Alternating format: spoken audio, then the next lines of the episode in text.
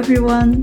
This is Dr. Loise Salles and Dr. Nailê Damé-Teixeira from the Department of Dentistry and the Postgraduation Program in Dentistry of the University of Brasilia. Welcome to a new episode of the Journal Club and Progress Report podcast of the season Dentistry Around the World. We discuss here the best level of evidence on topics in both basic and clinical science in dentistry by inviting Brazilian researchers to share their experience abroad. If you just arrived, I will introduce you our activity. The podcast originated from meetings with our students at the University of Brasilia to discuss hot topics as well as the results of the research projects. Uh, and due to the pandemic, our meetings are now remotely, and the remote approach brought the idea of recording recording those meetings in a podcast format. It has been an innovative way of interaction between the university and the community. Today, we are honored to chat with a special guest, Dr. Freire, or like we say in Brazil, Dr. Marcelo Freire, scientist from the J. Craig Venter Institute, California. Dr. Freire is a dear friend of mine. We met at the Forsyth Institute, Boston, Massachusetts in 2011 at that time, he was doing his PhD in periodontics at the Harvard University, and I was doing part of my PhD in endodontics. Dr. Freire has a deep knowledge in periodontics, microbiome, and molecular mechanisms of inflammatory reaction. Dr. Freire, welcome and thank you very much for participating in our podcast. Thank you so much, Loise and Nailê. Thank you for inviting me and being able to participate in this podcast. And I'm proud to invite one of our post graduation students, Dr. Marcos Santiago, to help with this interview as well. Dr. Marcos recently achieved his Master's Science degree in dentistry. Marcos, thank you for joining us in this episode. Hello, thank you very much for the invitation. It is an honor to be able to participate in this podcast and learn a little more from Dr. Marcelo Freire. Nice to meet you all. It's my pleasure to be here. Marcelo, I know that you have an amazing experience in research. Like you said during our journal club this week, you were a very curious person since your childhood. This is an important characteristic for a researcher.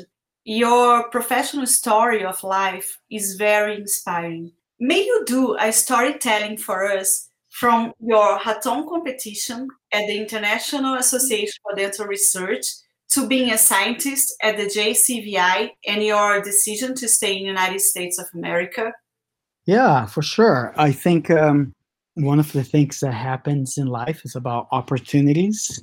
And for me, I've been very curious about science and super inspired by other scientists. So I didn't confine myself in one field or just one topic. We find one topic that you're passionate about, but then you have freedom to go and explore. And uh, it was really powerful to come to US and receive a PhD uh, from US and I received a scholarship uh, that covered my studies and being able to meet people from all over the world. Um, what was super cool was that throughout the studies, because I was working craniofacial bone engineering, I submitted abstracts um, and you know work to present for in conference. And it's super cool to go to conference such as um, IADR conference or AADR which is the International Association for Dental Research or American uh, Association for Dental Research. And we have the opportunity to meet people from all over the world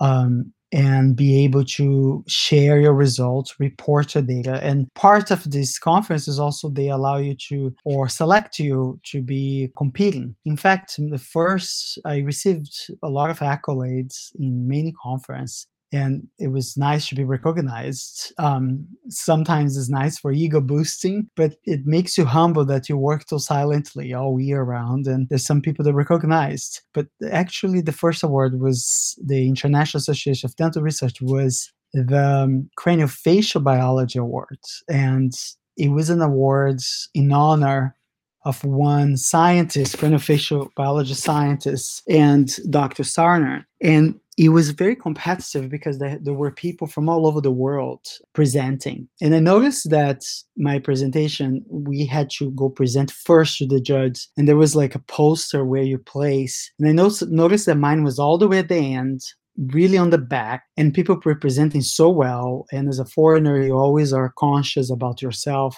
But I felt like I should ask the judge before I presented just to move my post a little bit, just to show, you know, how much work was done because it was so much in the back and by the wall. So I politely just asked, since it was the last presentation, said, can I just move a little bit and just present? And I went through the mini and um, the steps of the research and the results. And I think that made them very impressed that I was really enthusiastic about the story of bone regeneration, bone healing. And we were studying immune mediators, immune molecules that were capturing your own um, BMPs, we are bone morphogenetic proteins, which are proteins that exacerbate bone formation. And that awards was super cool because that day I was invited to be on the dean's um, ceremony. And dean ceremony it's uh, include all the deans from us and as a student phd student I was there and was hanging. And then i met elizabeth blackburn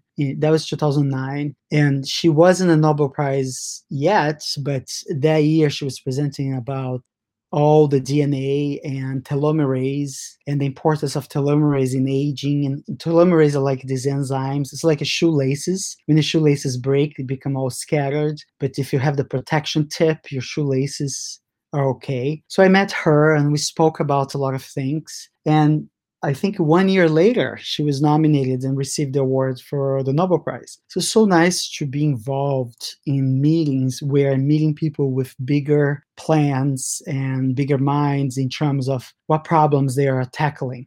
So it's just inspirational to have a community. You never want to be by yourself.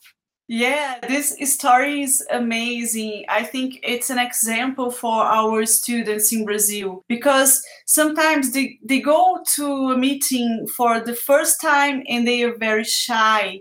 And you were so enthusiastic, like you said, and you you moved your poster forward and you were so into your research and what you were doing that it was sparkling. It was everybody noticed and you got the award. Congratulations, Marcelo. And thank you for sharing such an inspiring story with us.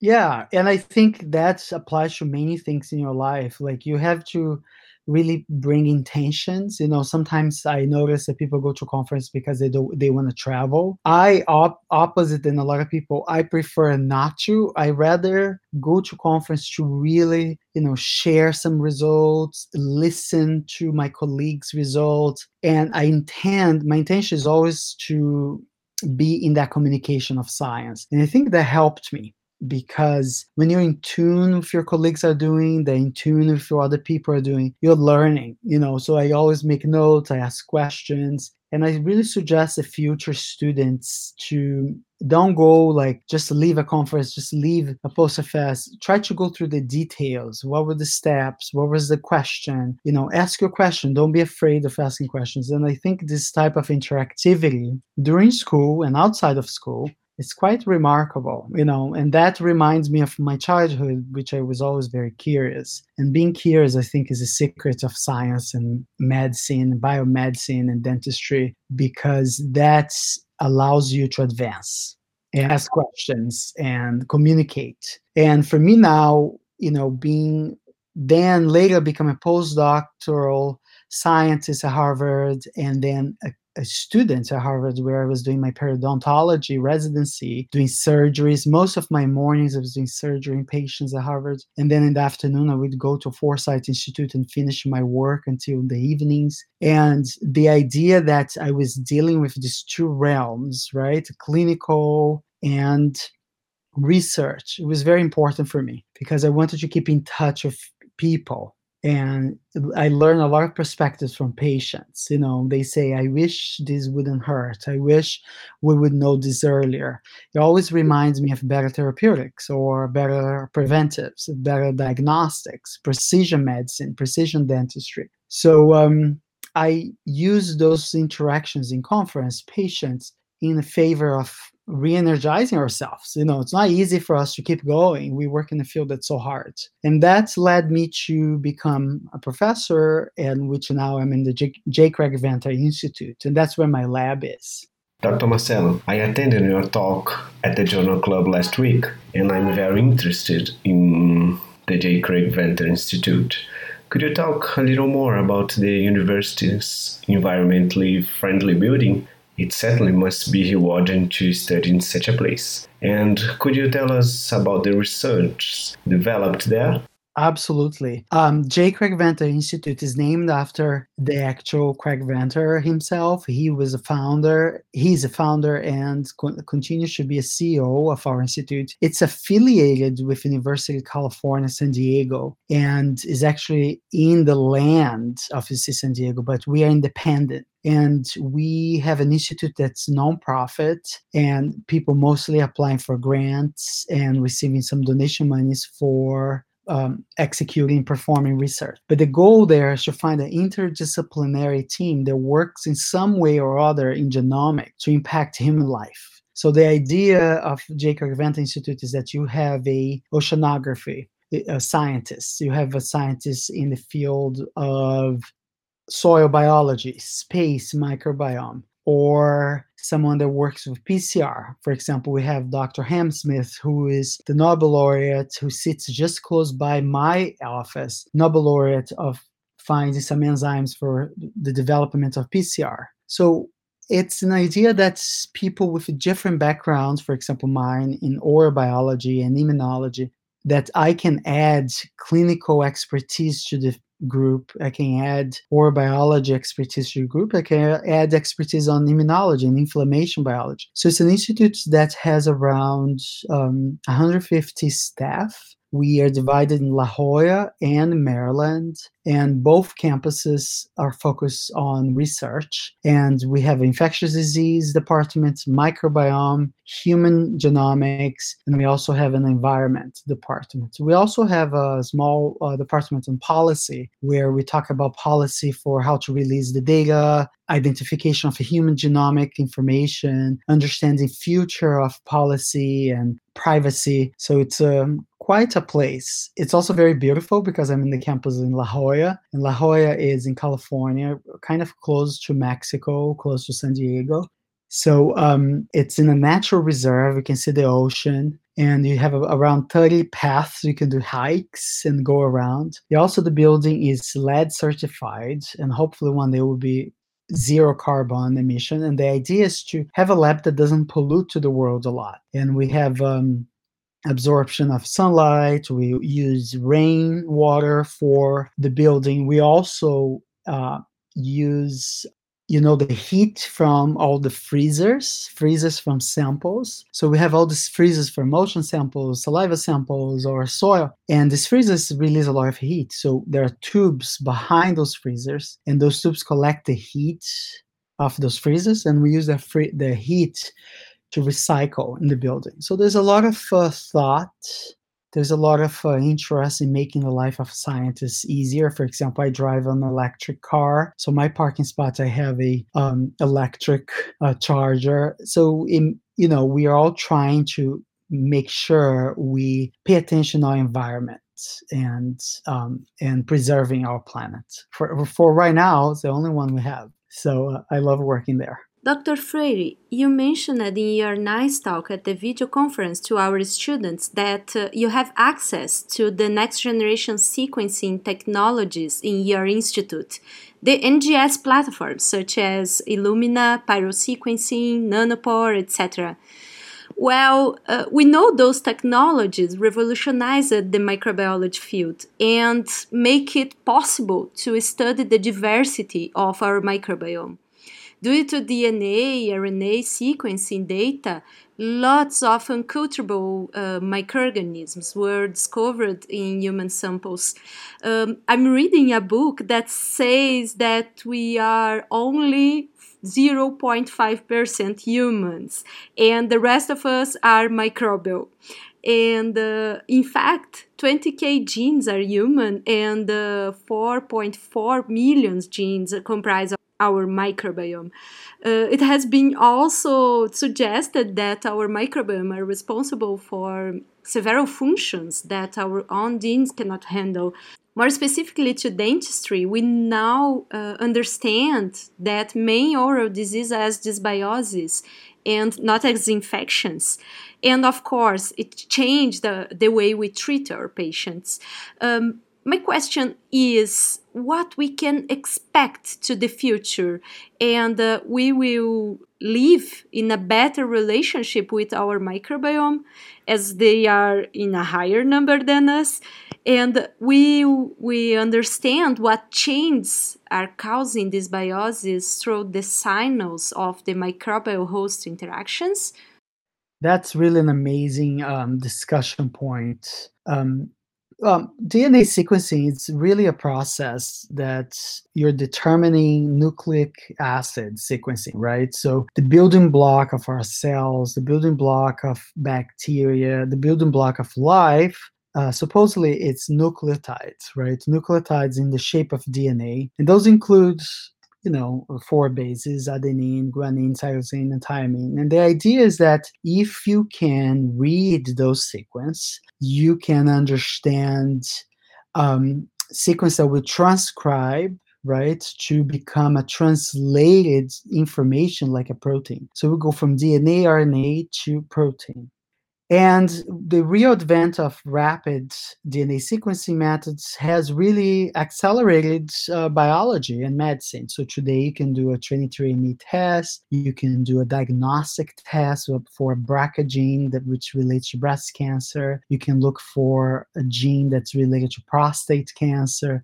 You can look into melanoma diagnostics because of DNA sequencing um, but also advance other fields, right? So DNA sequencings have become very indispensable. They are kind of bread and butter now in basic biology research. There are numerous applied fields, such as like um, medical diagnostics, biotechnology, forensic biology, virology, right? So, and microbiology. So, if you want to compare like a healthy versus mutated DNA, you can do that. If you want to characterize some sort of a repertoire of a protein, you can look at the DNA.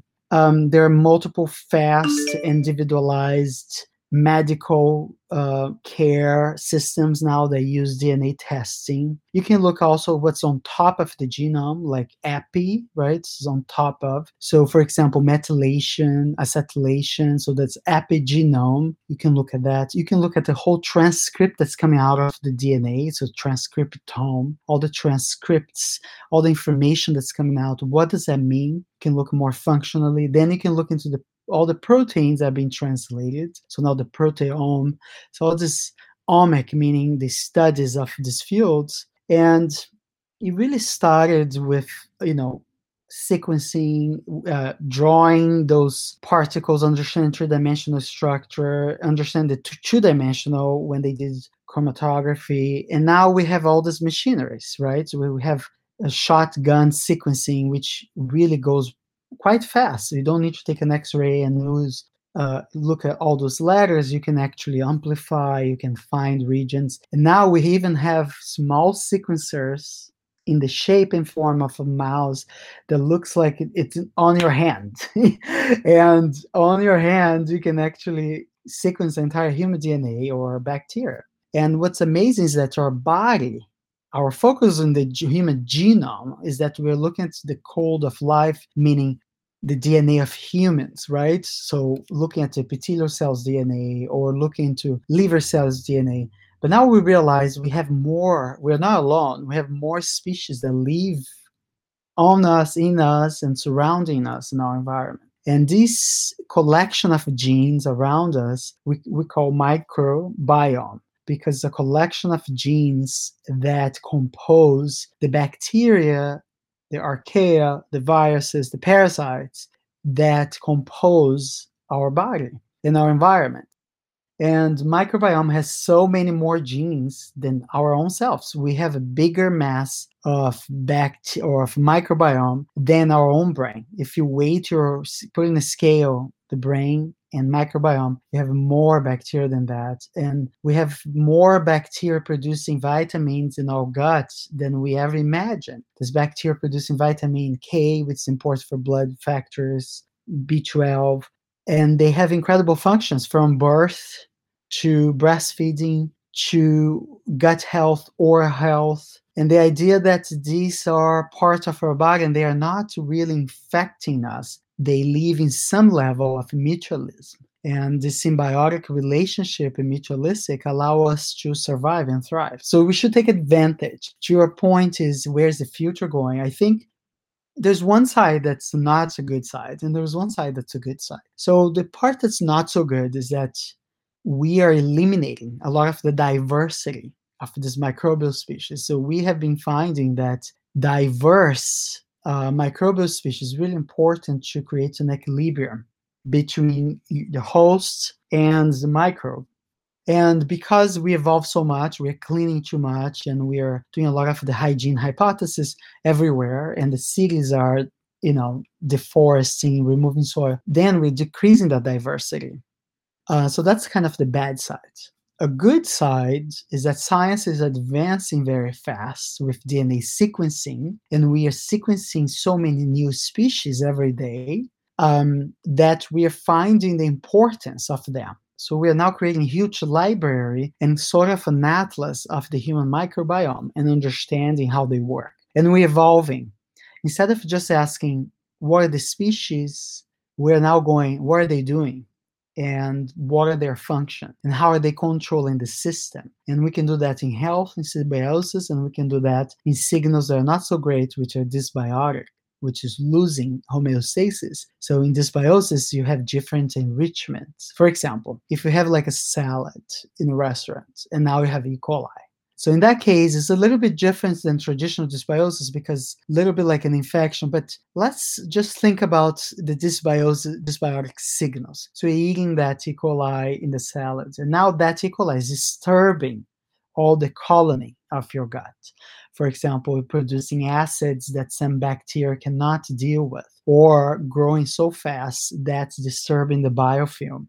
So E. coli then creates a symptoms which disturb your gut, and then you have diarrhea, which affects your whole health. So the idea that some pathogens or pathobionts or bacteria that can enrich and dominate the environment, it can affect not only the species but the DNA and the gene expression of yourself, of the host, and also the entire microbiome. So one dominant species can do a lot. So we are going away from the field of just thinking about one species, one disease. We're thinking what's going on to the microbiome? How do we go back to that beautiful, diverse, and well populated ecology? That's really an exciting field, and we have a lot to learn from our microbes. Uh, you also showed some data on the negative correlation of the infection disease and chronic disease. I mean, the graph showing a reduction of infection disease over time with a concomitant increase in the chronic ones. If I understood your hypothesis that microbiome changes, probably due to the use of uh, antibiotics and other microbial killing substance, could be involved in this increase of chronic disease. Uh, what can be explaining this? Yeah, that's a great question. Again, I think um, the hygiene hypothesis it really talk it, it aims to um, it focuses on early childhood exposure of microorganisms and protection of allergic disease. The idea for uh, uh, hygiene hypothesis came from after industrial revolution the cities were getting a lot of contaminants and people were getting sick and they were getting plagues and they started cleaning the streets as a measure of public health you know um, all the street cleaning was a huge measurement and then that became an understanding that the houses need to be cleaned. And then we started doing personal care. You know you see the photos of the nobles they don't even smile. When you go to a museum you see photos of ancient nobles and people from france or europeans. You see that they don't smile and the reason is that they had a lot of infections or infections that they couldn't even open their mouth, mouths and talk so much in public because the smell was um, dreadful so the idea that hygiene was very important it was very beneficial. It saved a lot of lives. But then it became some, I would say, sort of like over hygiene became really popular as well, where we are using, you know, sort of um, Clorox reagents, strong chemicals, and we are over washing, over removing. And that, there's research that shows that that is really great, but that really starts to select big pathogens. So the, the graph that you are referring is a graph that shows that as we became better in science and cleaning and vaccinating and giving medicines, we decrease a lot of common diseases and infectious diseases. And there is a decline. So if you see like graphs from the 40s to now, there's a huge decline on infectious disease, which save a lot of lives. And it's, it's great. But at the same time, there's a coincident graph that goes up. It doesn't decline, it's going up.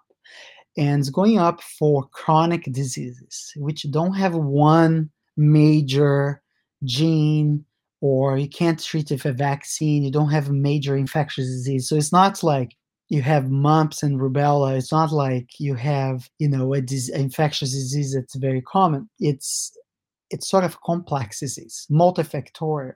And there's an increase from that time to now, an increase of chronic conditions such as type 2 diabetes, obesity, cardiovascular diseases, Alzheimer's. And all these diseases are kind of not really well known. And many genetic studies have not shown a clear path of genetic predispositions for them. In fact, we are finding that microbiome is involved in other elements of functional elements such as proteome data, metabolomic data. It's showing that these diseases are more uh, influenced by there is a hypothesis that feels that uh, thinks that there's lack of diversity. So as we were declining this infectious disease and we were tackling these pathogens and strong cleanings and super detergents, we also started removing important diverse genes, bacteria, molecules are very important for life. And that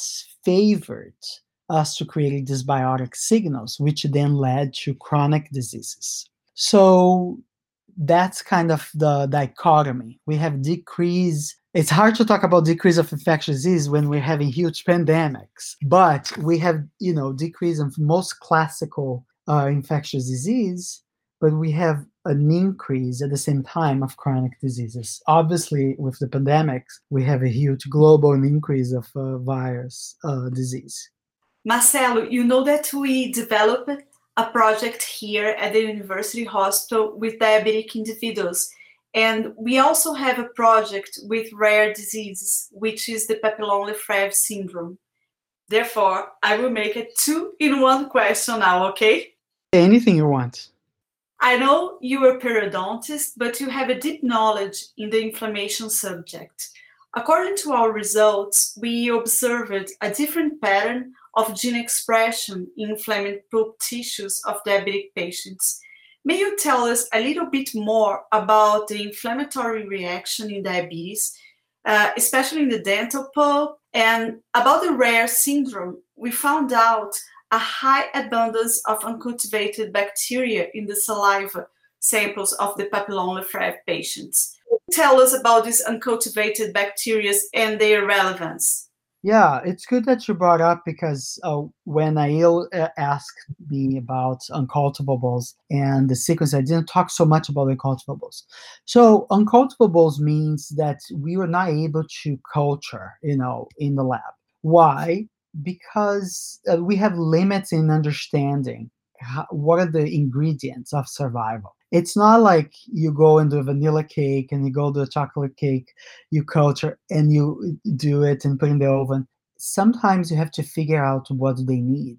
Maybe they need hydrogen peroxide. Maybe they need a specific temperature. Maybe they need acid. Others need, you know, glucose. And to the microbiologists did for years incredible science in discovering the conditions to detect isolate and then sequence bacteria. But they require to do culture. So now we inverted the story. Instead of thinking about all the conditions that allow them to uh, be detected metabolically and by creating culture system plate system you go and sequence that and find the genomic regions and detect new species. And then as you resolve those genomic re- uh, dnas as you, you resolve those genomes you can actually um, you know identify new species and that allows you to understand more about the metabolism because you're sequencing transcriptome metabolome and you start to understand how, what do they need but culture is really important. Um, microbiologists still are doing a lot of culture. We do a lot of culture. I think most labs, uh, you know, use culture as part of our um, repertoire of assays. But the idea that there are bacteria that are called uncultivable is because we haven't been able to identify how to culture them. And they're very important. For example, there's this bacteria called Epibion epibionts are on top of other bions. So they are bacteria that survive from other host bacteria. So instead of using host as a human, now we're using host as another bacteria. For example, there's this bacteria called TM7s. And TM6 were found first at JCVI, and TM7s were found by JCVI scientists in collaboration with now the new CEO of Forsyth, who's a professor in UCLA, and his name is um, Wen Shi. In fact, he created the Shi Media to try to culture. But TM7 is very important for regulating a lot of diseases, including periodontal diseases. Going back to your central question of diabetes and your work there in you know chronic diseases like type 2 diabetes and rare diseases is that these um, it's like the egg and the chicken, right? So which comes first? So we don't know if people were born already with, you know, triggers to become diabetics. We don't know if it's the actual microbiome. We know that both really happens. We know that people have genomic information that affect their insulin process, how they really are binding to insulin and how the peripheral tissues actually receive and respond to sugar levels. And the microbiome also met- helps metabolize you know so high glucose levels or high glucose diet influence our metabolism. And diabetes is increasing so by 2040 we're going to have 640 million people diagnosed with type 2 diabetes. So um, what are we doing now to understand this disease and not wait until more people are diagnosed. It's almost like the final diagnostic. So we need to make sure that we do early studies. So we are looking into microbial chains. We are looking into early metabolites, for example, intermediary solutions, uh, intermediary chemicals, they're involved in inflammation. Inflammation is basically a process that creates heat in the tissue to more calor and dolor, which is heat pain, redness, and swelling. And the idea that you have cells migrating to protect, and that's really important, natural and physiological. That's a natural process. It activates inflammation and resolves. But sometimes in diabetic patients or in other chronic conditions, uh, inflammation doesn't resolve by itself. It keeps going and people can sometimes have to amputate you know the legs or fingers in diabetes or they have tooth loss because their inflammation becomes chronic. So acute inflammation and resolving inflammation is good but chronic inflammation unresolved it's pathological. It's like run, burning the house burning all the structure. So we don't want that so we want to look into markers. We look into arachidonic, arachidonic acid, um, intermediate solutions like prostaglandins, leukotrienes, and other chemicals that influence innate immune cells. And innate immune cells are the first cells responders that migrate to the region of attack. And those regions are very, very important because the cells create feed forward more inflammation, then they produce cytokines. And cytokines are cell cell communicators. They allow the cells to understand what's happening.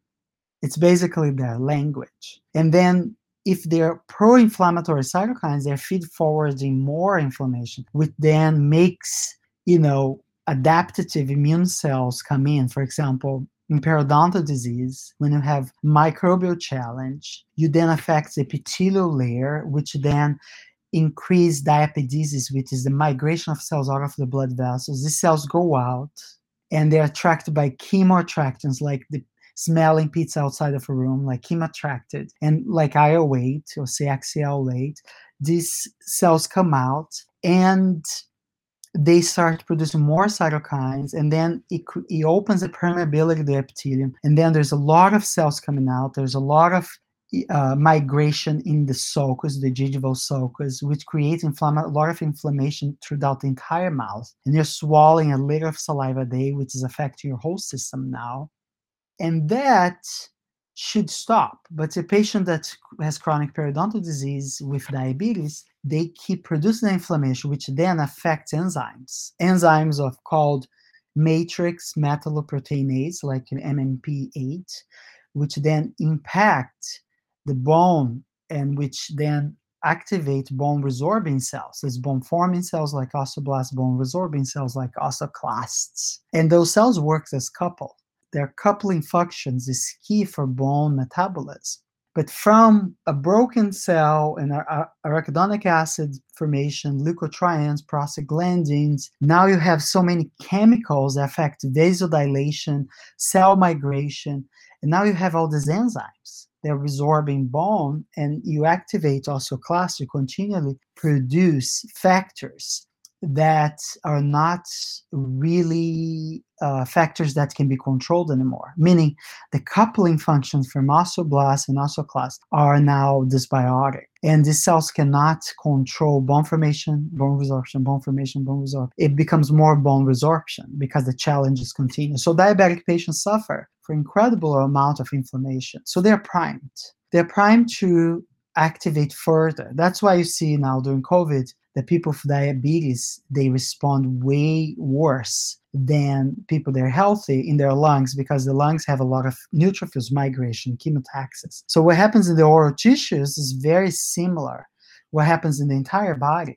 So I use these communications of host microbial interactions from bacteria in the mouth to cells to actually understand innate immunity in general. And we can draw conclusions and and you know assumptions for what's happening in the body as well. So patients with diabetes have high levels of CRP, which is C-reactive proteins. It's produced in the liver. They also have incredible um, activation of neutrophils. Neutrophils produce more granulocytes, and they have they're primed in other ways, such as the cell surface. It's like little hairy uh, molecules like hair molecules in their surface, such as like E-selectin, P-selectin, which are platelet binding molecules, or E-selectin endothelial binding molecules that makes those cells more active.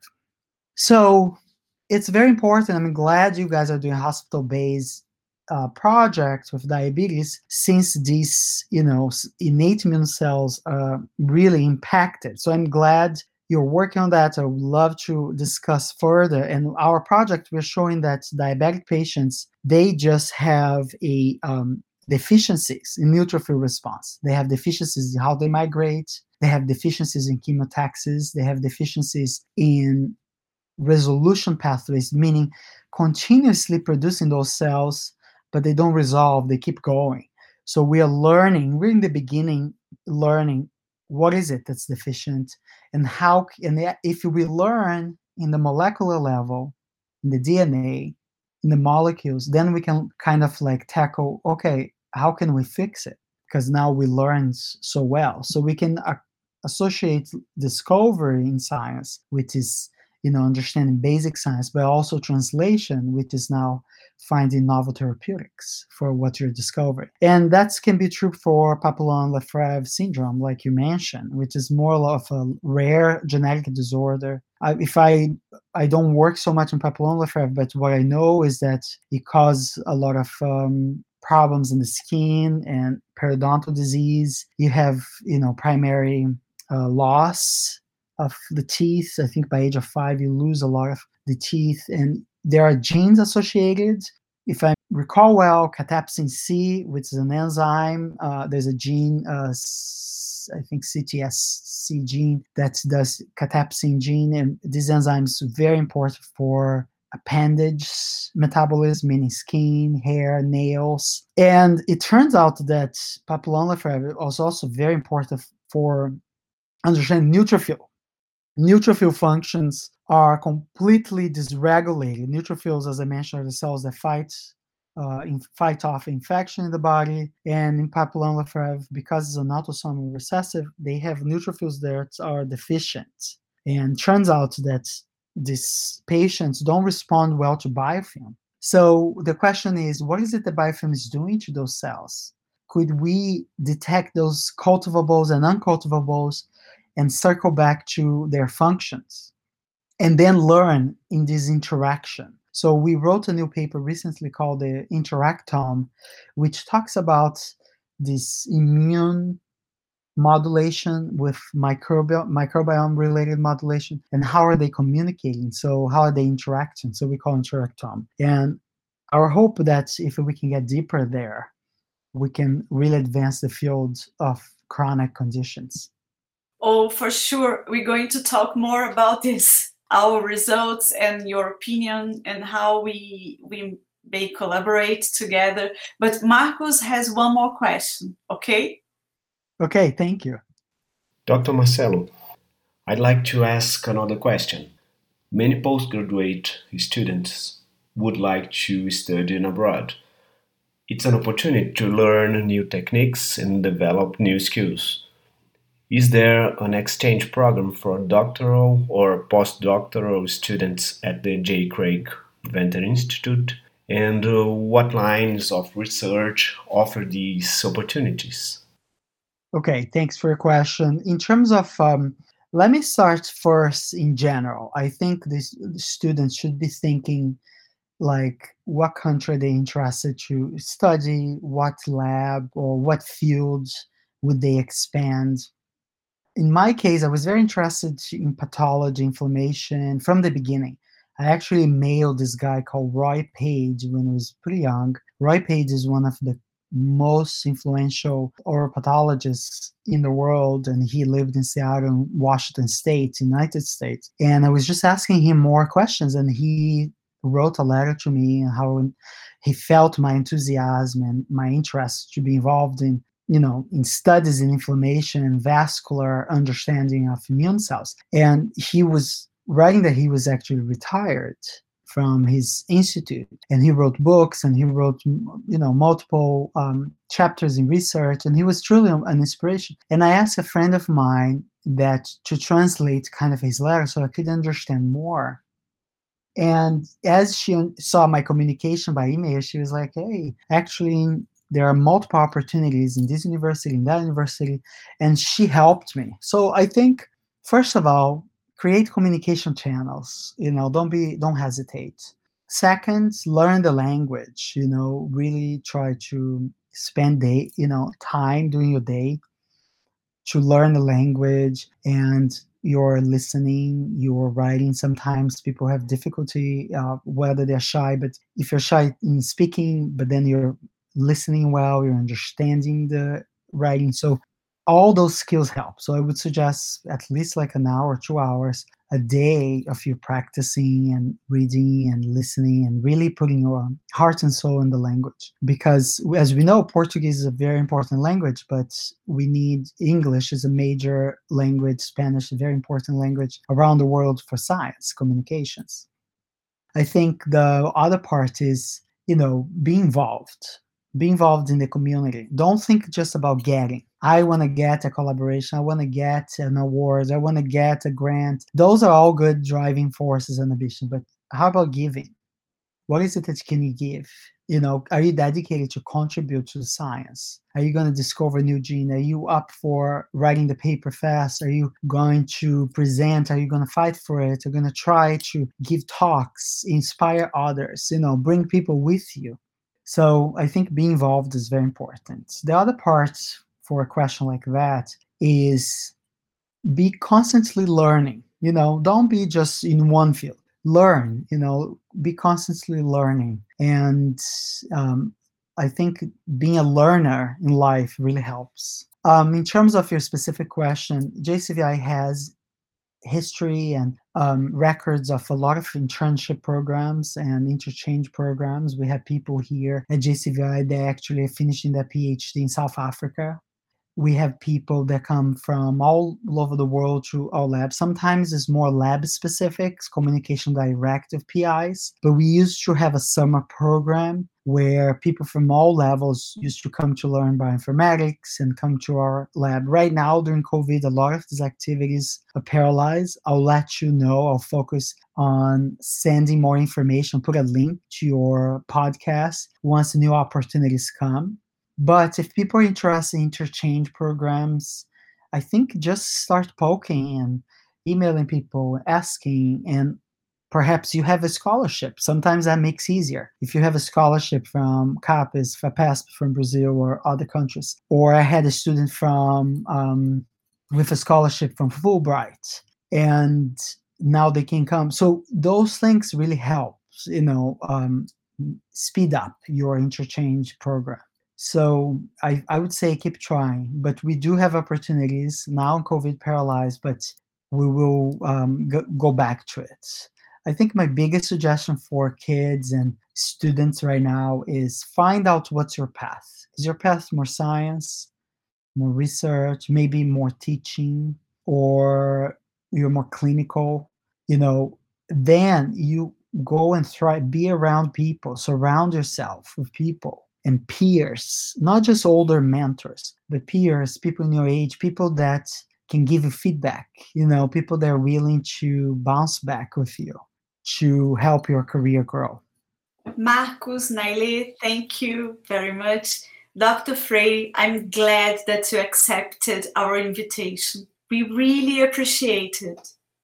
I'm so grateful that you guys invited me for the lecture and for this podcast. I'm very, very um, excited to hear from more people and listening to other episodes. So, thank you so much for this incredible chat.